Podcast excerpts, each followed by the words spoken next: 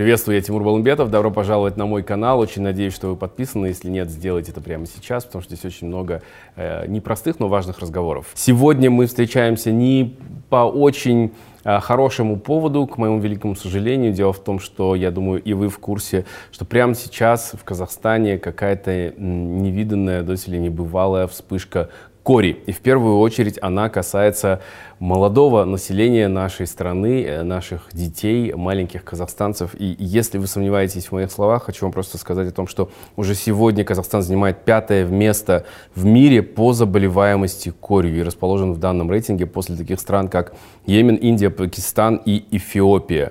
А среди стран европейского региона ВОЗ Казахстан занимает первое место по заболеваемости. И если на 20 ноября 2023 года э, показатели составляли более 16 тысяч случаев, то уже 24 ноября с начала года зарегистрировано 17 356 случаев кори. И из них более 82% это дети. Если быть точнее, 14 273 случая. Приходится на детей до 14 лет. Это пугающие цифры, это очень страшно.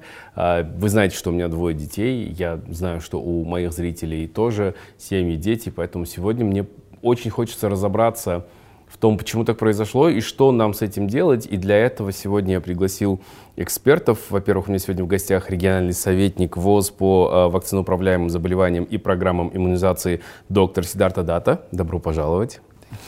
И э, Канат Сухамбердиев, координатор программ ВОЗ по иммунизации. Добро пожаловать в Канад, Сидарта. Очень-очень приятно вас здесь сегодня видеть. И, конечно же, наверное, без прелюдии мы сразу перейдем э, к вопросам, потому что их очень много, и все они важные. Первый вопрос вообще, как мы здесь оказались? Что произошло? Почему произошла такая вспышка? Yeah, I think first of all... Да, конечно же, прежде всего спасибо, что позволили нам поделиться мнением ВОЗ по этой критической теме в данный момент в Казахстане. Но я также должен напомнить, что вспышка кори, которую мы сегодня обсуждаем, происходит не только в Казахстане. Она происходит в 32 из 53 стран-членов ЕС, стран, входящих в Европейский регион.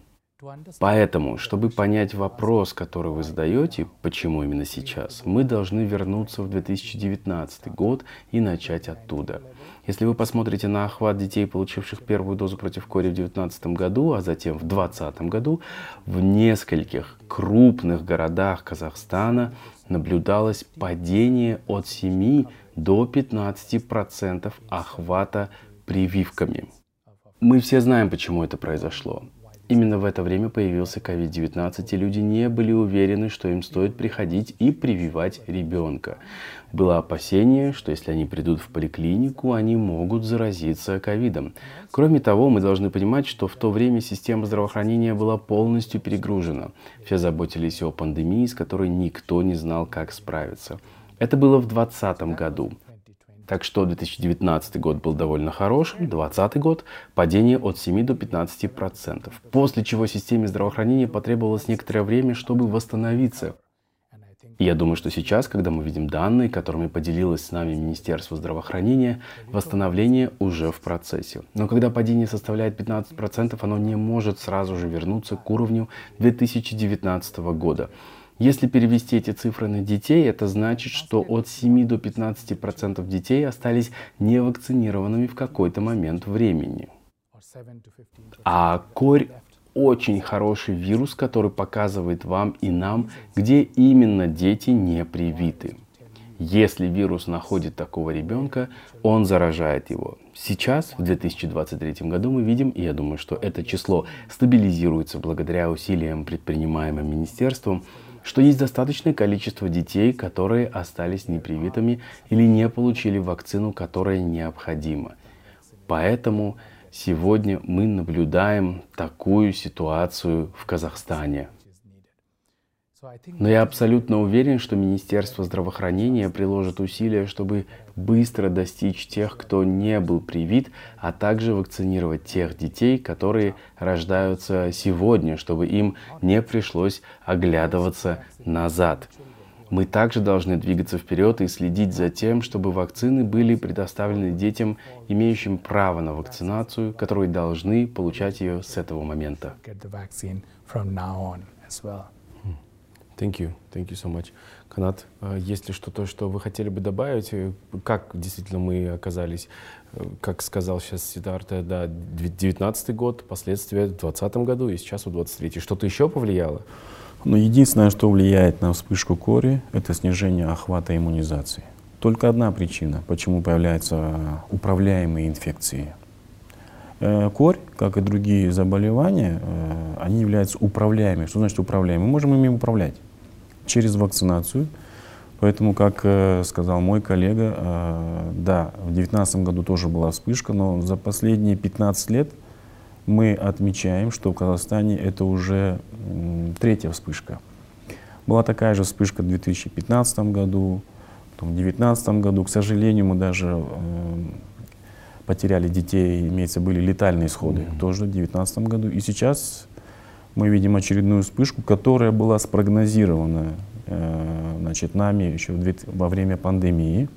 Э, был прогноз о том, что будет вспышка в 2023 году, потому что многим медицинским э, руководителям сферы первичной медико-санитарной помощи было трудно наладить потоки для вакцинации, потому что были тогда приоритеты другие.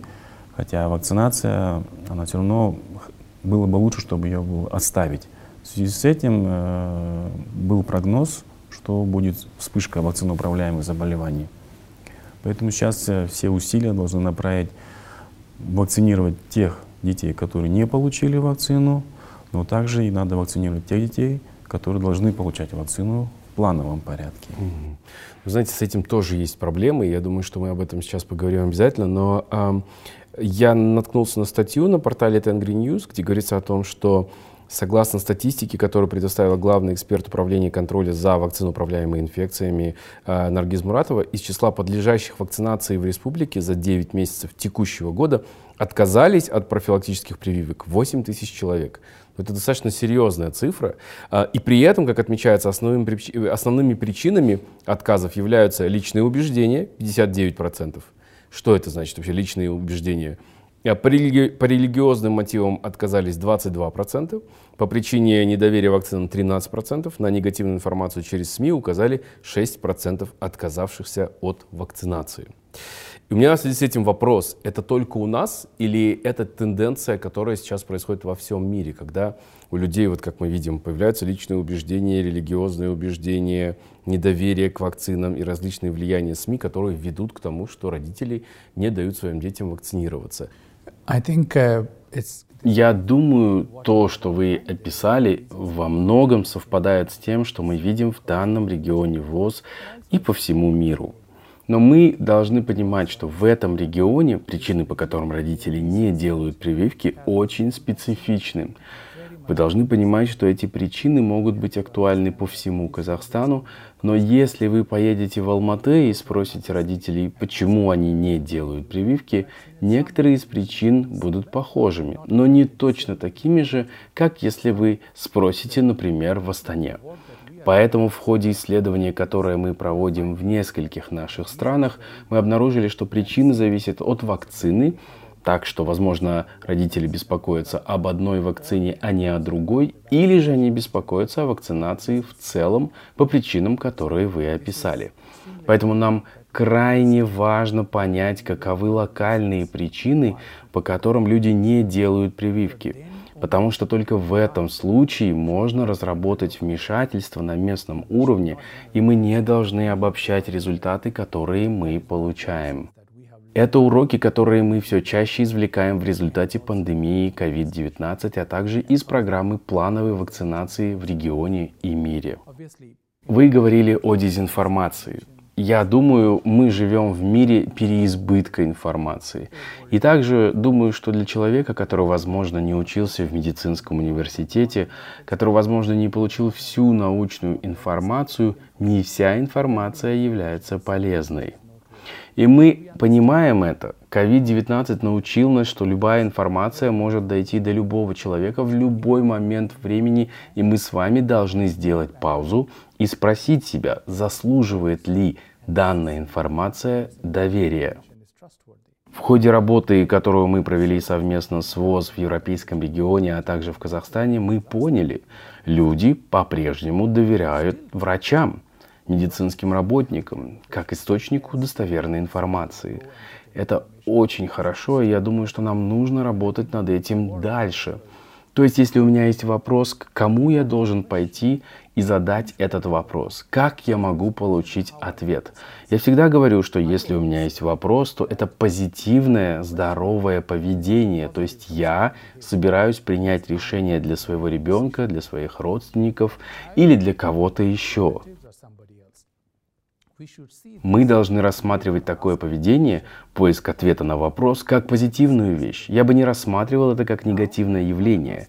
Когда я прихожу и задаю вопрос вам, моему медицинскому работнику, я должен иметь все ответы, потому что помните, вчера я искал в интернете информацию на эту тему, и я прихожу и подтверждаю то, что я узнал и прочитал. Крайне важно, чтобы медицинские работники в Казахстане могли ответить на этот вопрос. Другого варианта нет. И с этой информацией можно совладать. Если я смогу получить достоверную информацию, то я смогу и предоставить достоверную информацию другим, дать последовательную информацию населению. Это очень важно. И именно здесь я абсолютно уверен, что Министерство здравоохранения Казахстана, а также местные министерства, местные департаменты принимают достаточно шагов, связанных с этой темой. Thank you. Thank you so much. Ханат, э, если следовать этой логике, э, потому что прекрасная мысль, что обращаться за советами нужно к профессионалам. Но следует ли из этого, что наши профессионалы не справляются или не дают достаточно исчерп, исчерп, исчерпывающую, простите, информацию, или сами не верят, или чего-то опасаются, дают неправильные советы и показания. В чем проблема? Вопрос очень комплексный. А, в целом а, большинство населения доверяет медицинским работникам. В целом все родители и опекуны желают э, своему ребенку счастья. Я не знаю ни одного родителя, который бы утром проснулся и бы сказал, что бы мне сегодня такого сделать плохого своему ребенку. Вот такой мыслью просыпается. Нет, конечно. И родители делятся, есть такая концепция, делятся вот на три категории. Большинство это те, кто поддерживают вакцинацию, поддерживают и в соответствии с графиком приходят в поликлинику. Есть малая порция людей, которые мы называем нерешительные. Они думают, сомневаются. Они имеют право получить информацию, дополнительную информацию.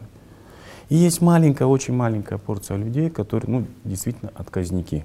Угу. Отказываются. От по собственному желанию. Да, как по, вот мы читали, здесь 59%. Вот вы перечислили. Да. да перечислили. Э, личные, личные убеждения. убеждения, религиозные, прочитали где-то да. э, не, информацию, что мы называем инфодемия. Угу. Потому что доктор Тедрос, наш генеральный директор, он сказал, что инфодемия – это одна из десяти угроз системы здравоохранения в настоящее время. Это касается не только вакцинации, инфодемия. Так вот, э, медицинские работники, в силу того, что, возможно, э, нету времени предоставить консультацию в полном объеме, потому что, э, как отмечают, э, как мы видим, ис исследования показывают, что приходит родители, семья с детьми приходит на вакцинацию, но у доктора, который работает на передовой в ПМСП, очень мало времени.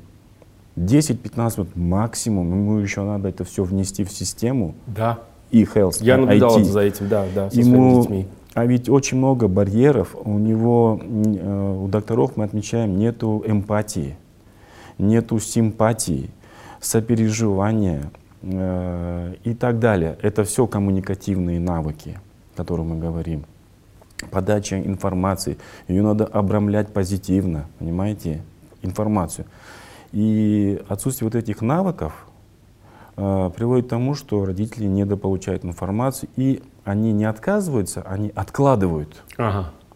Откладывают, придут в другой раз. Придут в другой раз. Э, то есть это коммуникативные навыки. Второе, конечно же, э, на э, передовой в ПМСП необходимо постоянно проводить обучение. И не только врачей, но и медсестер. Угу. Постоянно capacity building, обучать, обучать, обучать надо их. Э, новые вакцины приходят. Ассоциированные вакцины — это когда в одном флаконе от пяти уже компонентов коклюш, дифтерия, столбняк, есть такие вакцины. То есть и нужно постоянно обновлять свои знания. А одним из сейчас главных, э, я бы сказал, приоритетных направлений, где надо повышать потенциал, не что говорить, а как говорить. Как?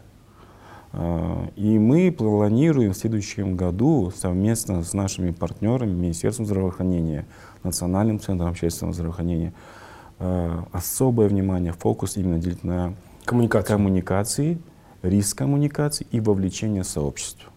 Вот это как бы будет у нас одно из приоритетов. Знаете, в подтверждение ваших слов тоже хочу сказать, что даже вкладыши, которые находятся внутри коробочек там с вакциной, они очень часто написаны абсолютно непонятным языком, и если ты а, ну, грубо говоря, ну, никогда не углублялся в эту тему, никогда этого не изучал, не сталкивался с этим языком, то это все э, вот тарабарщина, честное слово, и для родителей это может прозвучать абсолютно непонятно, устрашающе да, даже да. где-то. Поэтому... Родителей беспокоит безопасность вакцины. Безопасна ли она? Mm-hmm. Самый часто задаваемый вопрос родителей, а где произведена эта вакцина? Да. Где произведена эта вакцина? Да, у нас э, вакцины имеются разные, с разных стран из Франции, из Индии, местного производства, из других стран. Есть с Америки, например, COVID-19, например, тоже. А, есть с России вакцины. А, но я хочу сказать, что все, все вакцины, которые попадают на маркетинг, а, они преквалифицированы ВОЗ. То есть это гарантированное, гарантированное качество. И когда вакцина выходит уже в рынок, наблюдение за вакциной все равно продолжается, наблюдение за безопасностью. Но для этого медицинские работники должны, если обнаружат какой-то побочный эффект, я не говорю, что их не бывает совсем, даже боль в плече, даже подъем температуры, даже страх необходимо, э, необходимо сообщать. И задокументировать. И задокументировать. Потому что если мы не будем получать эти сигналы, угу. инструкции к использованию не будут меняться. Потому что все инструкция внутри вакцины, она строится на том, что на сообщениях. Поэтому я призываю всех врачей не, э, не бояться, а подавать эти сигналы. К сожалению, медицинские работники, я бы так сказал, предполагаю, что они боятся подавать Э, сигналы, сообщения о побочных нежелательных проявлениях после иммунизации. Угу. Они боятся. Но они боятся карательной системы просто, да, что в случае чего да, в том числе. их могут наказать. Да, и оштрафовать. Оштрафовать, например, да. Да, я думаю, что мы все больше и больше узнаем о механизме сообщения о нежелательных реакциях на вакцины. Я думаю, что это не единая практика в разных странах, с которыми работает Европейский регион ВОЗ. И причины, по которым не сообщают о нежелательных реакциях, также варьируются от самочувствия. Иногда медперсоналу кажется, что это просто лихорадка, просто боль, поэтому сообщать не о чем. Только если происходят серьезные последствия, тогда о них сообщают. Так что это важно. Именно поэтому ВОЗ работает со странами, чтобы сказать, что об этих даже незначительных, нежелательных реакциях нужно сообщать, потому что чем больше стран сообщают, тем доскональнее ВОЗ может действительно изучить и понять, есть ли какие-то проблемы, связанные с вакциной. Давайте рассмотрим пример COVID-19. Это отличный пример. Все знают вакцину от COVID-19. Это была новая вакцина, и мы все знали, что она появилась. Но благодаря тому, что другие страны сообщали о некоторых нежелательных реакциях, мы с вами заранее о них могли узнать. И уже тогда ВОЗ может привлечь других технических экспертов из других стран, которые сообщали или не сообщали о нежелательных реакциях, и провести независимую оценку того, является ли вакцина безопасной или нет. Вы слышали от Каната об этой предварительной квалификации, которую ВОЗ проводит перед тем, как одобрить вакцину. Это огромная ответственность, и мы берем ее на себя от имени наших стран. Но как только вакцина одобрена для использования, мониторинг нежелательных реакций осуществляется людьми, которые ее используют. ВОЗ не использует вакцину. Министерство здравоохранения, врачи, педиатры, врачи общей практики используют вакцину на постоянной основе. И на людях, использующих вакцину, лежит ответственность сообщать в ВОЗ, сообщать в Министерство здравоохранения, что вы знаете, что-то не так. Я использовал вакцину, и вот что произошло. Это очень прозрачная вещь. Это не для скрытия таких фактов, потому что такая прозрачность приносит программе вакцинации очень важный фактор – доверие населения. Население будет знать, я пришел сегодня, получил вакцину, и если что-то случится, есть врач, есть медсестра, есть Министерство здравоохранения, которое удостоверится в том, чтобы обо мне позаботились. Во-первых, это для меня, но также и для других. Если что-то случится со мной из-за вакцины, то кто-то другой будет защищен. И мы все говорим, что иммунизация – это общая ответственность. Это ответственность Министерства здравоохранения. Оно организует клинику, доставляет населению самую безопасную вакцину. Я, как человек, несу ответственность за своего ребенка. Я также несу ответственность за сообщество, в котором живу. Поэтому я думаю, что нежелательная реакция – часть общей ответственности каждого. И мы узнаем все больше и больше, мы знаем разные причины, почему не поступают отчеты. Но я думаю, что предоставление большего количества отчетов ВОЗ, предоставление большего количества отчетов мировому сообществу – это та часть общей ответственности за иммунизацию, которую может нести каждый практикующий врач. Спасибо огромное. Я тогда должен задать, наверное, следующий вопрос, который очень, э, я думаю, волнует эм, целом всех, но меня в первую очередь. Почему, как вы думаете, мы наблюдаем такой большой всплеск э, движения вот против вакцин, так называемые антиваксеры? А, и э, это глобальная ситуация, которая распределяется примерно одинаково во всех странах? Или же все-таки, а, просто мне иногда кажется, что как будто в наших странах, в Центральной Азии, в СНГ так называемом, их больше. Это так или э, это повсеместная ситуация? Это очень-очень важный вопрос, и спасибо, что подняли его. Если мы перевернем страницы истории и начнем искать, то обнаружим, что были люди, которые не верили в вакцины с того времени, когда вакцины были разработаны Эдвардом Дженнером. Так что люди, выступающие против вакцин, явление не новое. Новым явлением, как мы знаем, стала цифровая революция, произошедшая за последние 10-20 лет.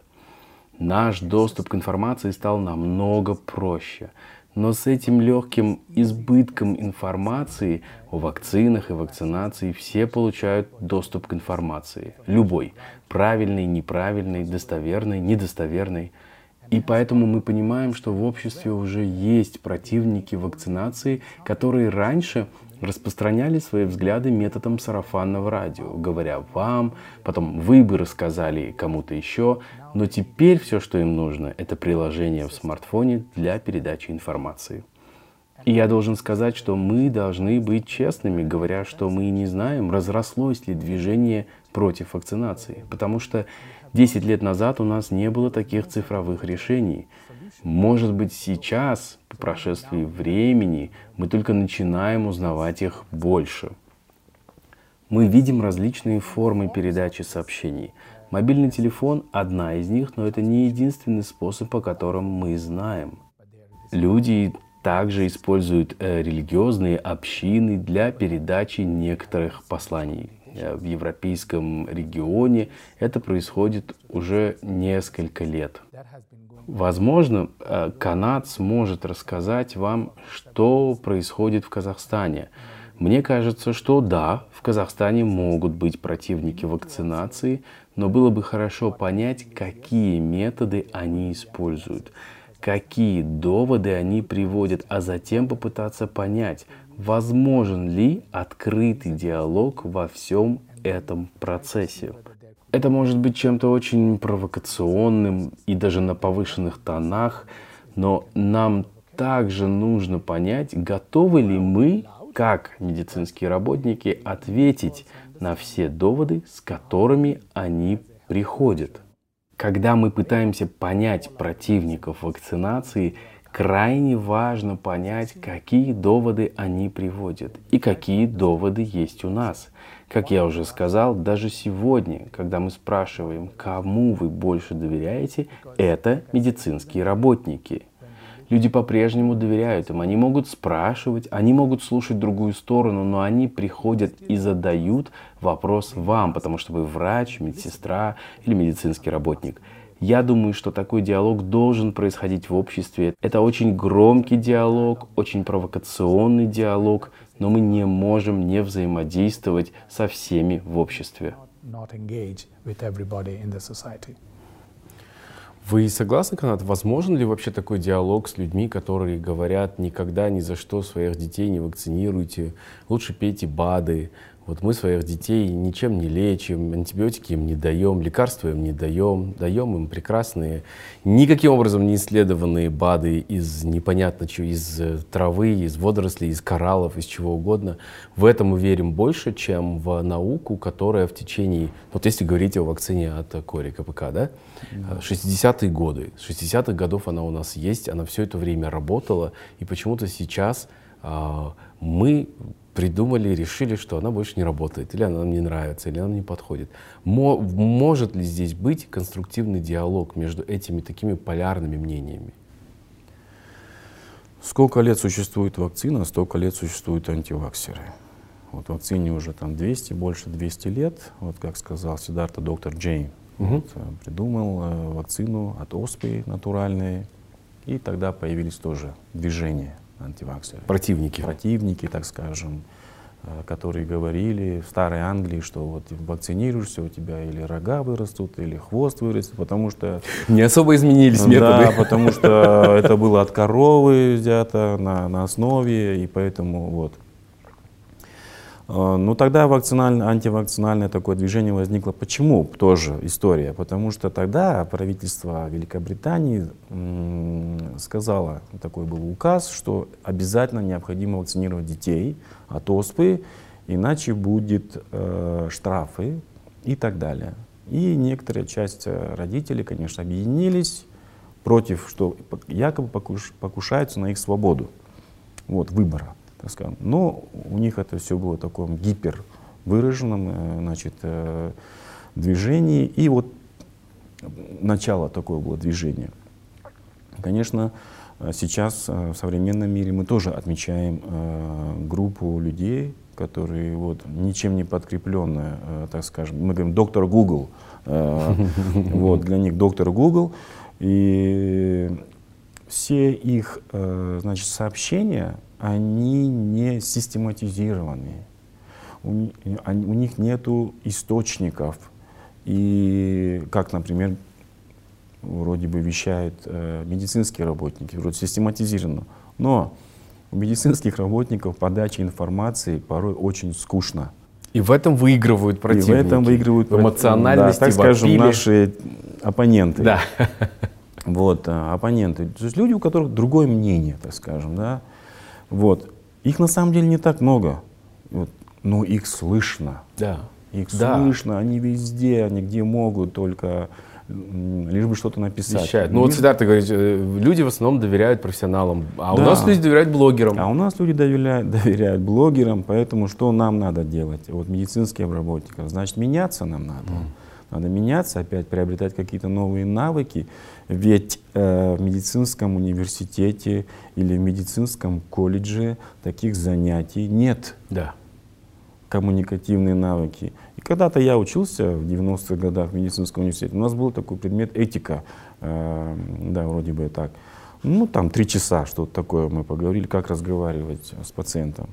Сейчас я только заметил, что вот в школе медицины Назарбаев университета преподают усиленно такой предмет по риск-коммуникациям, по коммуникациям с людьми. Это целая наука. Как, например, сказать пациенту, что у него такой диагноз. Это же не просто так тоже. Как пациента убедить о вакцинации. Поэтому э, они есть, они будут антиваксеры. Но я призываю бороться не с ними. Я призываю усилить э, усилить свои все вот, э, сообщения и больше работать с населением, которое, как я говорил, нерешительные. Да. Вот с ним, а то мы их потеряем, а то они станут отказниками. Мгм. Поэтому на них мы будем много времени тратить, э, на антиваксеров, а лучше сосредоточьте внимание на семьи, семьи э, работайте больше с семьями, с детьми, которые мы называем нерешительные. Мгм. Вот их не потеряйте. Больше туда внимания. Ну, Это очень здравая мысль. Очень Да. здравая мысль. И вы вот, э, так как мы говорим о врачах, до этого мы с вами сказали, что иногда о каких-то побочных эффектах э, наши врачи не сообщают, потому что опасаются каких-то последствий. Да. Но есть обратная ситуация, когда наши врачи, наоборот, способствуют отказу от вакцинации. Ам, Может быть, иногда не предоставляя должную информацию, а иногда заведомо ложную информацию предоставляя. Говорят, что это не обязательно, а, говорят, что вот будут такие последствия. Или мы вот, например, всей семьей не вакцинировались, своих детей не вакцинируем, внуков не вакцинируем. Зачем вам это надо? У вас же есть право отказаться. В таких случаях что делать? И э, это не выдуманные истории, чтобы вы понимали, это то, с чем э, вот я сталкиваюсь через одно рукопожатие, грубо говоря. Мы не вакцинированы, потому что вот э, такое мы слышим от врачей.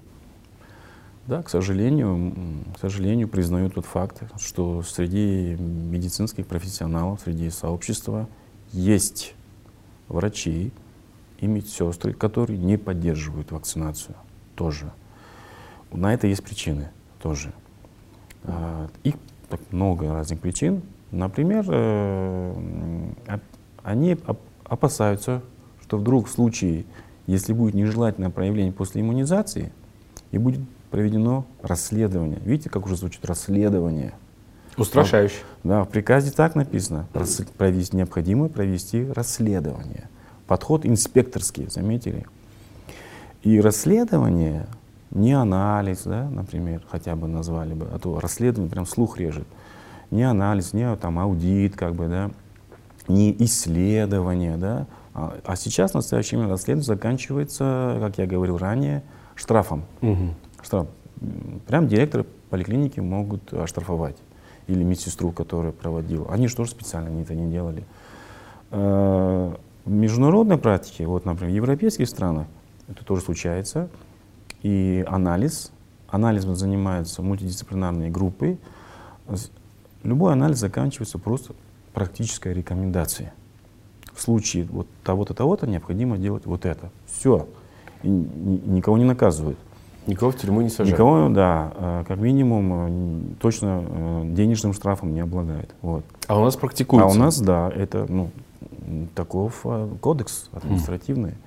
И врач, он, если видит, что мамочка, папочка, семья, в общем, сомневается, ну, лучше отказать. Ему лучше сказать, что, окей, не надо тебе делать вакцинацию, зато он себя обезопасил, понимаете, мне не будет, а вдруг мне вот что-то будет, зато я не буду платить штраф, например. То есть у нас вообще система медицинская, она про гипердиагностику, но она еще и перед, про перестраховаться. заранее. Тоже есть в этом. в- а все это во главе угла же страх же, понимаете, Мгм, страх мгм. наказания. Поэтому качество мы так не улучшим. Потому что если вдруг что-то случится, э, лучше сказать об этом. А у нас как бывает такое поведение? Если что-то случится, лучше утаить. Потому, но на самом деле же мы наступаем потом на одни и те же грабли. Ведь на ошибках, ну, я даже слово ошибки уже не употребляю, я говорю упущенные возможности. Да? И даже на упущенных возможностях учатся. А мы учимся, например, у европейских странах, потому что они об этом, обо всем говорят, репортят, исследуют. Вот, поэтому, да, это, одна из причин — это все-таки страх наказания. Ну и, конечно, здесь опять же вопрос, вот вы говорите, мы опираемся на опыт европейских стран, у которых есть статистика. Но в нашем случае можем ли мы доверять статистике? Мы, э, Сидарта упомянул ковид и пандемию, но в этот период как раз-таки мы и поняли, что, оказывается, статистику тоже можно подкрутить. Можно сделать себе справки, можно сделать себе не настоящие, недостоверные результаты тестов. А с ситуацией с корью, с этой вспышкой, вы думаете, что есть какой-то процент, что мы даже не понимаем до конца, сколько наших детей не вакцинированы? Мы опираемся на административные данные, и ВОЗ и ЮНИСЕФ ежегодно формирует отчет, объединенный, а, который основывается на объединенных отчетных формах, которые нам отправляет Министерство здравоохранения. Министерство здравоохранения в соответствии с своими административными данными показывает нам, что охват иммунизации больше, чем 95%. Вопрос, почему тогда вспышка? Ну, как бы а не, не бьется немножечко. Да, мы же все знаем, мы тут все как бы профессионалы, дураков тут нет. Вспышка, единственная причина — это низкий охват. Но э, сбор данных — это одна из самых главных, самых главных, ну так сказать, акцентов, куда мы ставим. Э, собираемые данные снизу вверх. Э, с Саула, район, город, и уже на национальном уровне. Мы так собираем данные. Поэтому сейчас мы совместно с Министерством здравоохранения э, направляем наши усилия на цифровизацию. И вот э, скоро вот комитет санэпидемиологического контроля, он тоже работает над этим, он это понимает, признает. И скоро появится новый такой модуль вакцинации, тоже электронная система. Эм, и мы рассчитываем, что мы будем получать но данные, которые приближены, так скажем, к реальным. Потому что понятно, что кто что-то здесь не, не бьет. Как так при таком охвате тогда почему вспышка? Вот. Поэтому, да, правительство признает это, соответственно, Минздрав настаивает на улучшении, соответственно, Всемирная организация поддерживает эту инициативу, и мы вместе мы предъявляем техническую экспертизу, мы помогаем, лучший опыт показываем. И мы надеемся, что уже в следующем году мы увидим другую картину. Очень-очень будем на это надеяться. Позвольте мне рассказать вам о том, что мы знаем, и я думаю, что это очень-очень важно. Во-первых, корь — один из самых заразных агентов, возбудителей болезней, которые мы все знаем. Так что это номер один. Корь убивает детей. Корь убивает людей, так что это две очень важные вещи, которые мы все знаем. И если ребенок к тому же не доедает, получает меньше питательных веществ по причине болезни или чего-то еще, то это верный убийца для такого ребенка. И я уверен, что вы, я, любой родитель, который слушает наш диалог сегодня, хочет, чтобы наши дети оставались в безопасности, Поэтому я думаю, что это основные принципы в отношении кори как заболевания. Мы также должны понимать, что если я сделаю прививку своему ребенку сегодня, то могут возникнуть некоторые нежелательные реакции – может подняться температура, может возникнуть боль в месте укола. У ребенка также через несколько дней может появиться сыпь на теле, потому что организм сейчас пытается выработать свою собственную защитную систему, чтобы защитить его от будущей атаки вируса кори. Но эти вещи не должны отпугивать меня от вакцинации – Итак, мы узнали о болезни, узнали о вакцинах. Теперь давайте разберемся, что сделала вакцина против кори за эти долгие годы, о которых мы знаем. Мы знаем, что эта вакцина спасла миллионы жизней, спасла миллионы детей от заражения корью. Еще одна вещь, которую мы знаем, это то, что несмотря на легкое или тяжелое течение болезни, нет малого или большего крупного вируса кори. Есть только один вирус, который может поразить вас, меня или ребенка.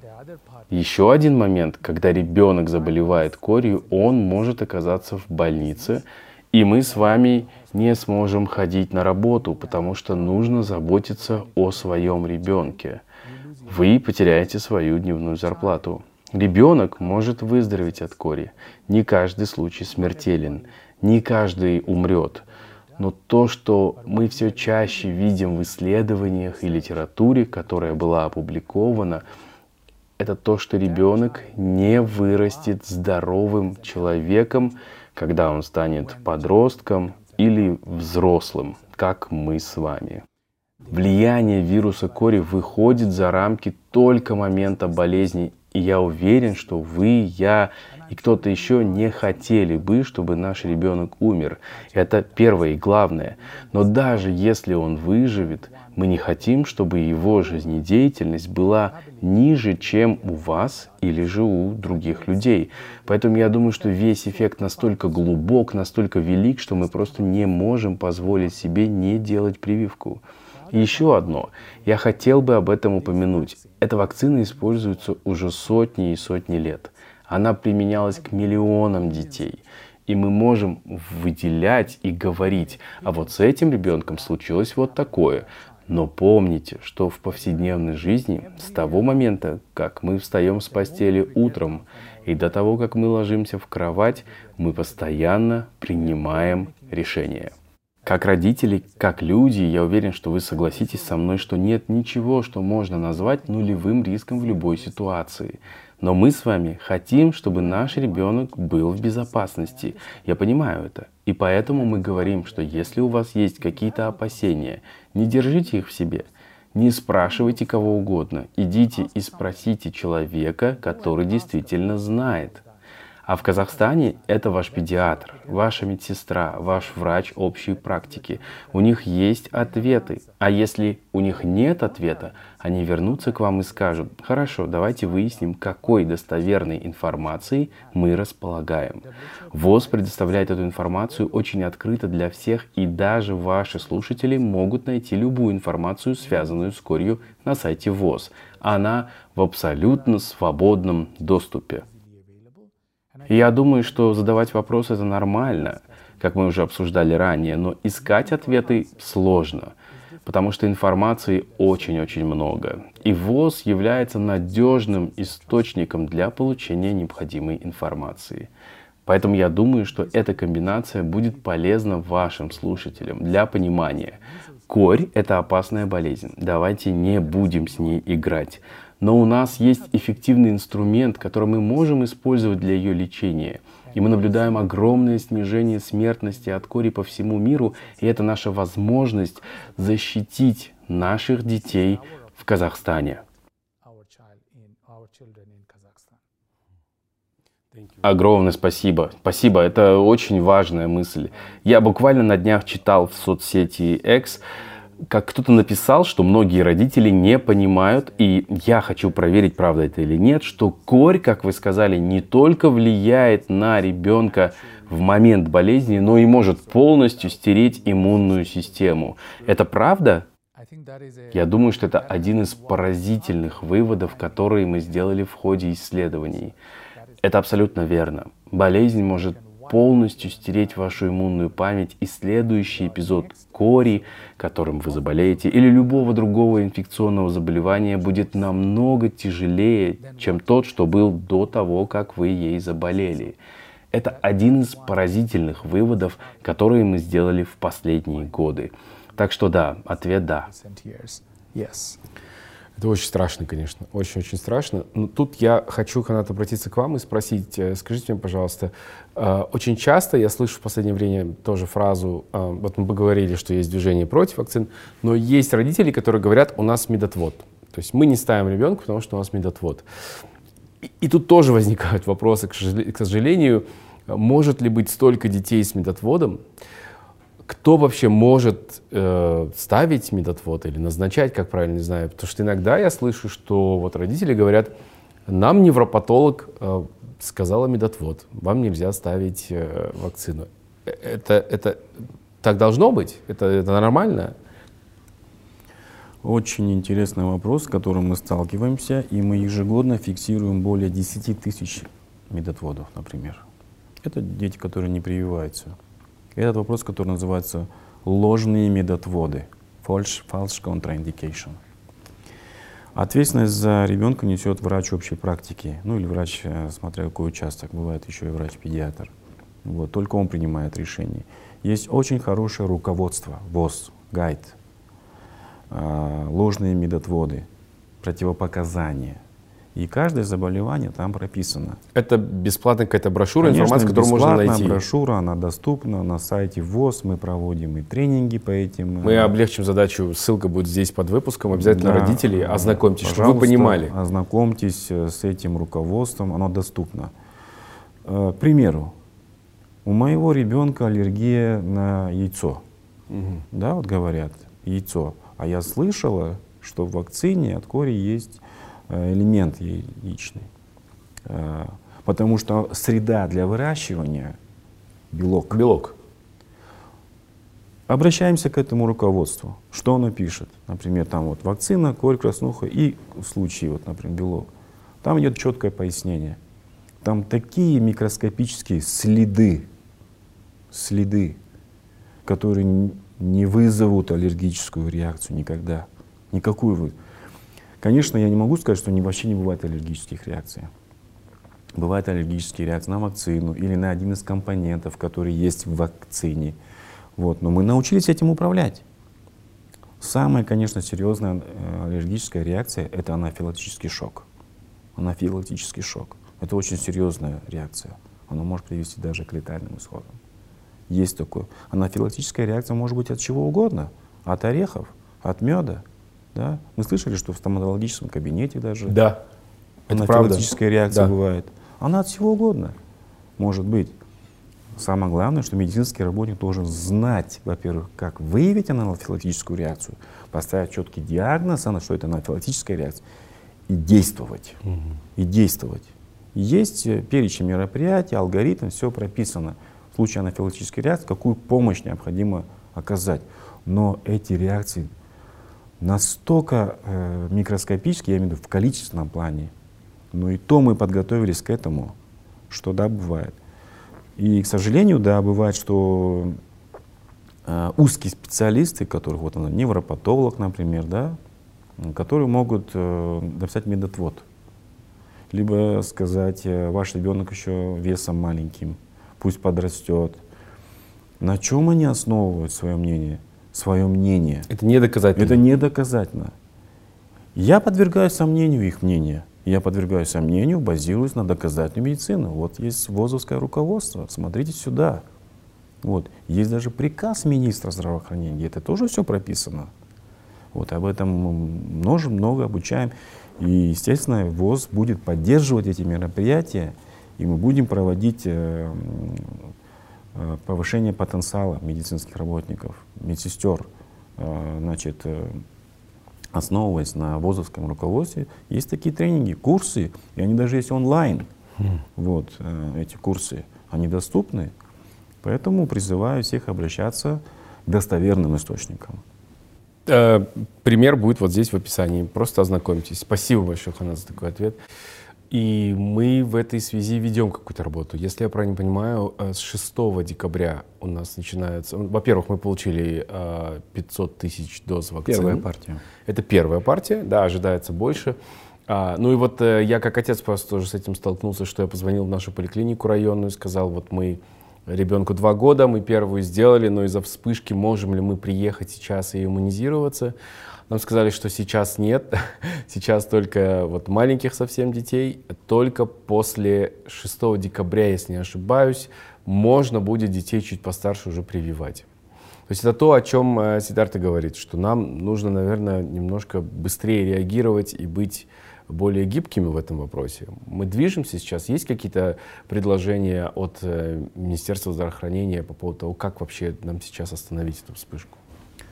Э, Как говорил Сидарта, сейчас в нескольких, более 30 странах есть вспышка кори.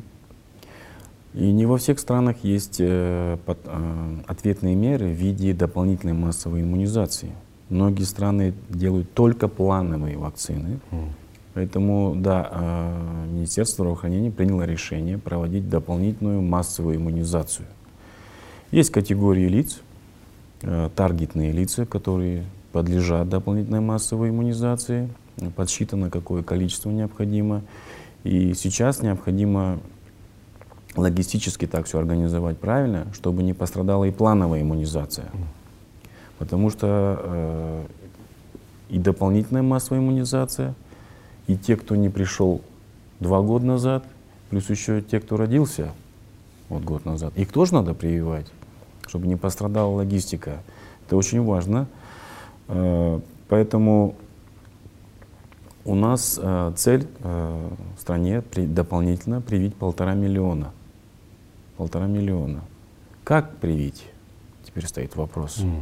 Как привить? Потому что э, необходимо, чтобы была, во-первых, потребность у населения. Да, мы хотим прививаться, и необходимо... Представьте такую ситуацию, что если я услышал по радио, увидел по телевизору, посмотрел ваш YouTube-канал, пошел на прививку. А там нет прививки. Но, к счастью, у нас э, мы э, видим, что на складе есть прививка. И сегодня тому подтверждение мы посетили поликлиники города Алматы. Мы видим, что они обеспечены. Мы сегодня были, э, посещали городской склад, где хранится вакцина. И очень качественно соблюдаются все принципы, мы это обнаружили. Потому что это один из страхов. Да, и претензий, соблюдается да. температурный режим, и даже если в случае будет blackout, например, нет света, есть генератор, который автоматически отключается, и люди, которые там работают, ведут э, записи, следят за этим, э, для того, чтобы соблюдалась холодовая цепь. Это для вашей сцены очень важно. Вот, поэтому э, все э, значит, э, ответные меры, которые вот сейчас мы делаем, это все э, разрабатывается через заседание специальных национальных консультативных комиссий по иммунизации. Э, техническая группа, так скажем, куда входят врачи-клиницисты, эпидемиологи, менеджеры, и они изучают опыт, что сейчас в мире происходит, обращаются в ВОЗ, ВОЗ предоставляет все данные. И на основе изучения обзора а, после этого а, Национальная консультативная комиссия, которая есть в Казахстане, есть председатель, секретарь, как, и они, изучив материал, а, разрабатывают рекомендацию. Министерство здравоохранения не является членом этой консультативной комиссии, кстати, не является. Туда входят независимые эксперты они дают рекомендацию министру, главному санитарному врачу. И уже главный санитарный врач, министр, они решают. Вот, как, и, после этого выходит постановление главного санитарного врача. Знаете, есть такой документ. Да. Да. Вот, только на основе этого обсуждения. Мы слышали часто о таком документе во время пандемии. Да, да, их было больше 30, наверное. Да. Я вас понял. Спасибо большое за это разъяснение. И э, за сегодняшний разговор тоже огромная-огромная благодарность. Я надеюсь, что на какие-то вопросы самые важные мы ответили. Но я не могу в завершении вас не спросить. Э, говорили о том, что должно делать Министерство здравоохранения. Поговорили о том, что делает э, Всемирная организация здравоохранения. Но вот мы, каждый из нас отдельно, мы родители, мы граждане Казахстана, что можем сделать для того, чтобы каким-то образом внести свою лепту в улучшение этой ситуации сейчас, здесь, у нас? Как я уже говорил, вакцинация — это общая ответственность. И я думаю, что не могу не подчеркнуть, что каждый в обществе играет свою роль. Позвольте мне начать с политиков, потому что они принимают решения, они являются нашими представителями в парламенте. Они играют не менее важную роль в принятии этого жизненно важного вмешательства, которое правительство привнесло в Казахстан для защиты детей. Это должно исходить с самых высоких уровней от депутатов парламента, которых мы избрали, и они действительно играют важную роль. ВОЗ благодарит правительство Казахстана за предоставление этой вакцины, а также Министерство здравоохранения, министра и ее команду, которая прилагает огромные усилия. Но мы также играем важную роль на индивидуальном уровне и на уровне сообщества. Каждый из нас может быть защитником для себя и влиять на других. Когда я веду своего ребенка на прививку, я посылаю сигнал своему сообществу, что верю в эту систему здравоохранения, а также в то, что эта система здравоохранения позаботится обо мне, когда я заболею. И еще один важный элемент в сообществе. Вы можете думать, что прививку делаю только я, но всегда есть эффект пульсации или мультипликации. Положительный шаг имеет эффект пульсации, и отрицательный шаг тоже будет иметь эффект пульсации. Результат этого положительного шага пустит круги по воде. Эта вакцина спасла миллионы жизней за столько лет. Теперь эта вакцина также защитит меня и моего ребенка. И я думаю, что это важная роль, которую мы, как родители, можем сыграть. И этот позитивный шаг, как я уже сказал, будет иметь большой эффект по всему Казахстану и за его пределами. Есть страны, которые окружают Казахстан, где также идет вспышка кори. Там тоже используется та же вакцина от кори. Поэтому я не думаю, что нам стоит сомневаться в вакцине, которая используется в Казахстане.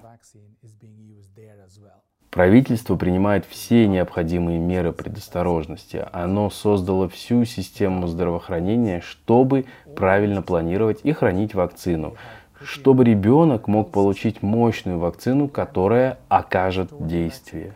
Сегодня мы видели в поликлинике, как регистрируют, как следят за тем, чтобы после прививки ребенка наблюдали в течение 30 минут, чтобы можно было выявить любые неотложные последствия. Сегодня мы увидели мать, которая пришла с ребенком, чтобы получить вакцину.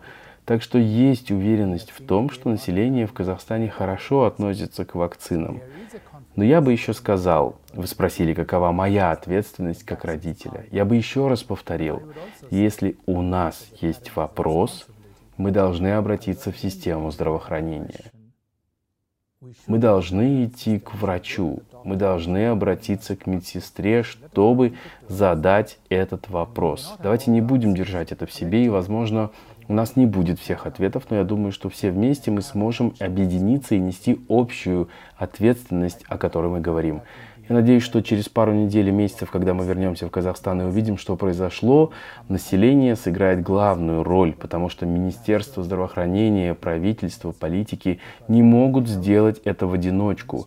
Мы все должны сыграть свою важную роль прямо сейчас в Казахстане. Канад?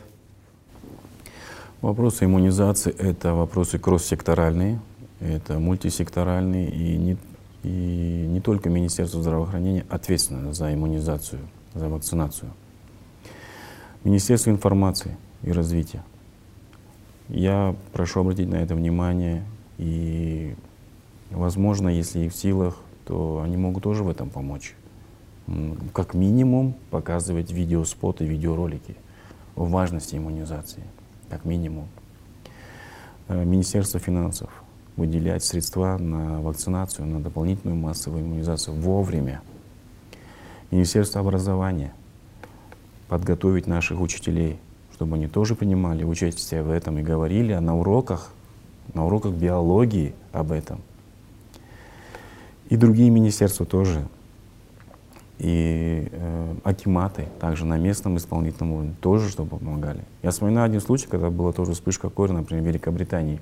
И тогда был премьер-министр Дэвид Браун. Он пришел со своим сыном э, на вакцинацию. Это оказало сильное влияние на население Великобритании. Потому что тот момент э, были очень много слухов противоречить, что якобы вакцина от краснухи, кори паротита влияет на расстройство аутистического спектра. Это повлияло на нерешительность, на отказы. И Дэвид Браун, тогда премьер-министр, он пошел в поликлинику со своим сыном Висан. И это оказало очень сильное положительное влияние. Я вспоминаю даже одну конференцию в Португалии about HPV, когда была вакцина против ВПЧ. Тоже было очень много слухов. И президент Португалии был на этой конференции. Представляете, какое э, отношение к этому? Вот, поэтому э, хочу так, в конце хочу сказать, мы имеем вакцину против этого серьезного, высоко, высоко заразного заболевания. От которого нет лечения еще. От которого нет лечения. Мы имеем вакцину. И мы видим больных детей. Это, я считаю, несправедливо. И я говорю о справедливости. Иметь вакцину и не прививать детей – это несправедливо. И я всегда говорю родителям, что нам делать, что нам делать. Во-первых, обращайтесь к источникам. Есть очень хороший веб-сайт egu.kz. egu – это укол. Да, казахша. Казахша. egu.kz. Там очень много полезной информации на понятном языке. Обращайтесь туда. Есть хотлайн э, горячая линия, куда вы тоже можете позвонить, и там вам операторы ответят на любые вопросы. Звоните туда. Поэтому прививайтесь. Спасибо. Спасибо, Ханат, большое. Thank you so much. Спасибо вам большое, Сидарта. И мне очень жаль, что причина, по которой вы приехали в Казахстан, не такая веселая, и у вас не получится просто побыть туристом или просто насладиться этой поездкой. Но мы очень ценим ваше присутствие здесь и все ваши усилия, направленные на спасение наших детей и по сути, будущего нашей нации.